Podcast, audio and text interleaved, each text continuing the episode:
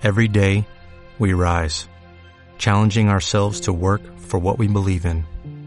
At U.S. Border Patrol, protecting our borders is more than a job, it's a calling. Agents answer the call, working together to keep our country and communities safe. If you're ready for a new mission, join U.S. Border Patrol and go beyond. Learn more at cbp.gov/careers.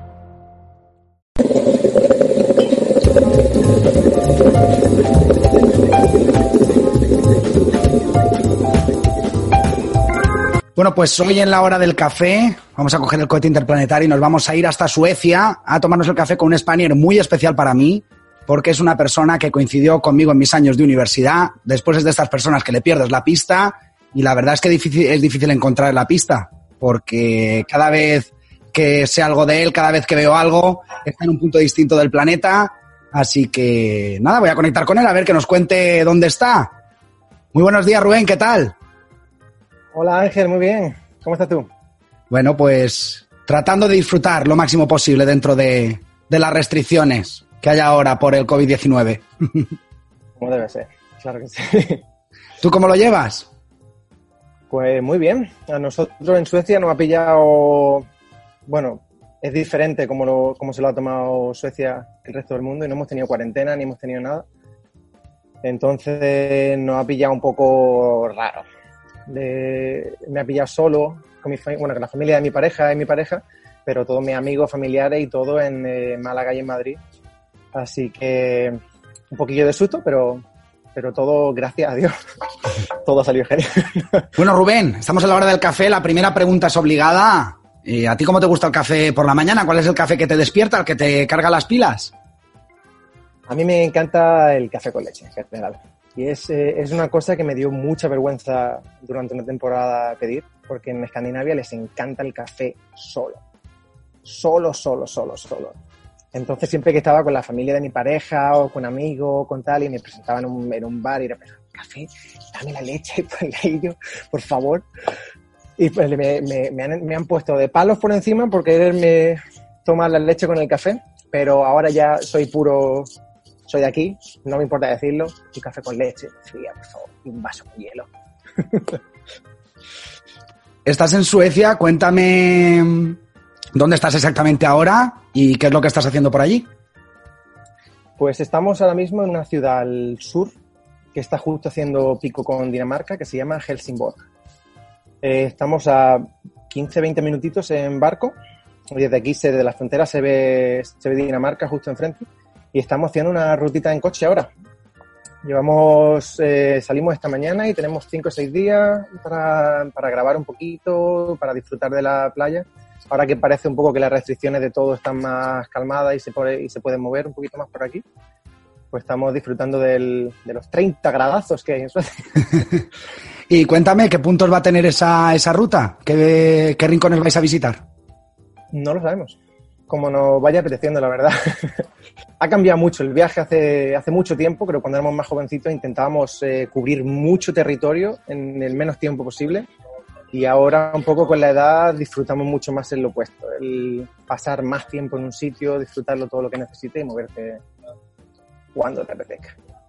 Y cuéntame un poco, estás como registrando todo, ¿no? Estás grabando todo, todo aquello que vas visitando porque me contabas que, tienes un proyecto entre manos, ¿verdad? Sí. De, los últimos años, estuve, en los últimos 5 eh, o 6 años eh, visité 35 países. Entonces, eh, siempre cuando vuelvo a casa, tendría que haber documentado un poco mejor, tendría que haber, porque estaban sitios que, eh, increíbles, me lo, me lo, he pasado muy bien y, y siempre tengo la, la, espinita clavada, siempre la he tenido de decir, me gustaría poder hacer un canal donde lo pudiera compartir con el resto de la gente y compré equipo y, y no tengo ni idea de audiovisuales, entonces estoy empezando como, como de inicio a entender la cámara, a entender eh, los ángulos, a entender un poco de qué historia contar y me lo estoy pasando genial.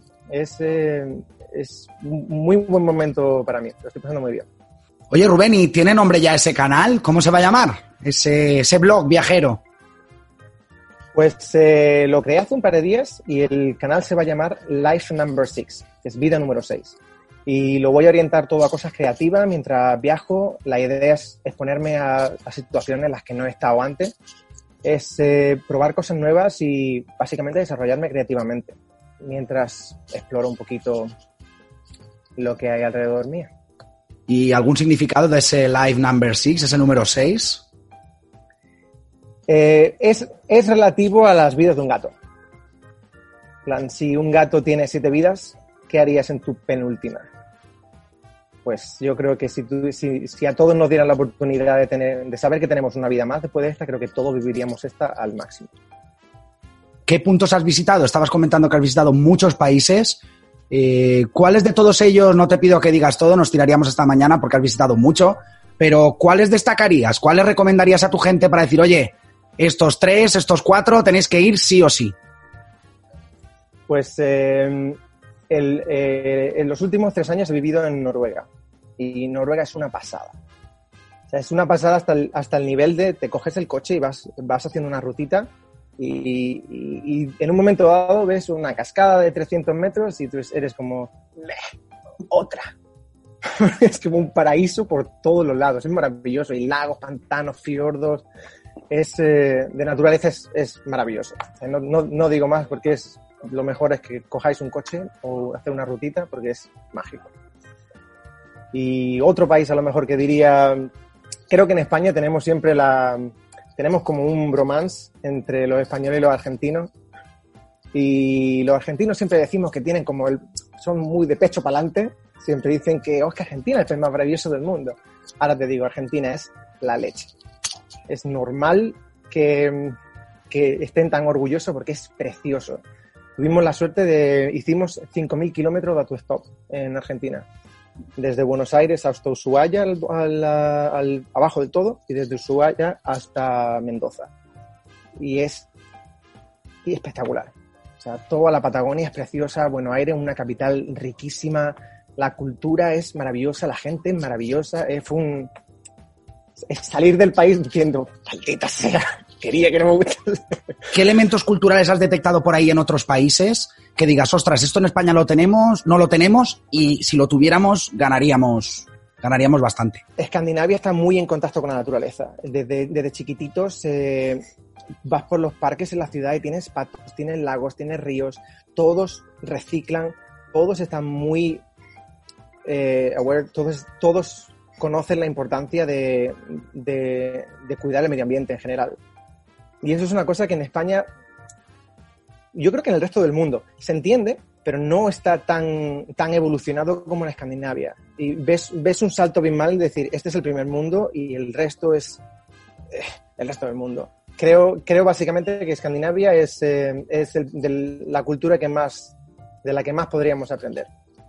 Y ellos, a la par, la cultura latina, es de la que más podrían aprender. Cuando te has tirado temporadas largas en Noruega, ahora en Suecia, ¿qué es lo que más echas de menos de nuestra cultura? ¿Qué es lo que más echas de menos, sobre todo a nivel gastronómico? Evidentemente lo que más echas de menos es la familia, los amigos, los conocidos, pero a nivel gastronómico sobre todo, a nivel cultural, ¿qué echas de menos de España? Eh, gastronómico, yo creo que el pescadito. Yo soy de Málaga y para mí es, eh, es cultura salir un sábado por la tarde, irte a los chiringuitos y tomarte tu aspecto de sardinas, eh, de jibias, calamares. Pero el pescadito, como nos lo sirven en Málaga, es una cosa que no está en otro sitio. Y especialmente las tapas. O sea, llegar a un restaurante y que te pongan una tapita, una aceitunita o te pongan lo que sea con una cerveza, eso es mágico. Mágico. Y ya para acabar en el apartado musical, ¿qué canción española de algún artista, de alguna banda española echas más de menos cuando estás por allí? Evidentemente ahora en cualquier dispositivo móvil, en cualquier, bueno, teniendo una conexión wifi más o menos estable, nos podemos poner la canción que queramos en el sitio que queramos, cuando queramos, evidentemente ha cambiado mucho. Pero ¿cuál es esa canción que escucharas más cuando estabas por Málaga, cuando estabas por tu tierra y que ahora por allí no escuchas y se te olvida mucho ponerte y te hace recordar a tu tierra, evidentemente? Yo soy muy rockerete. Yo desde chiquitito siempre, siempre he escuchado rock y uno de los grupos que a mí me hizo cambiar completamente mi mentalidad con la música era Mago de Oz. ¿Y qué canción de Mago de Oz te gustaría para despedir esta entrevista de alguna manera ilustrarla? Eh, pues mira, como Suecia está, Suecia está llena de molinos y es maravilloso, le diría Molinos de Viento. Bueno, pues con Molinos de Viento de Mago de Oz nos despedimos de esta entrevista.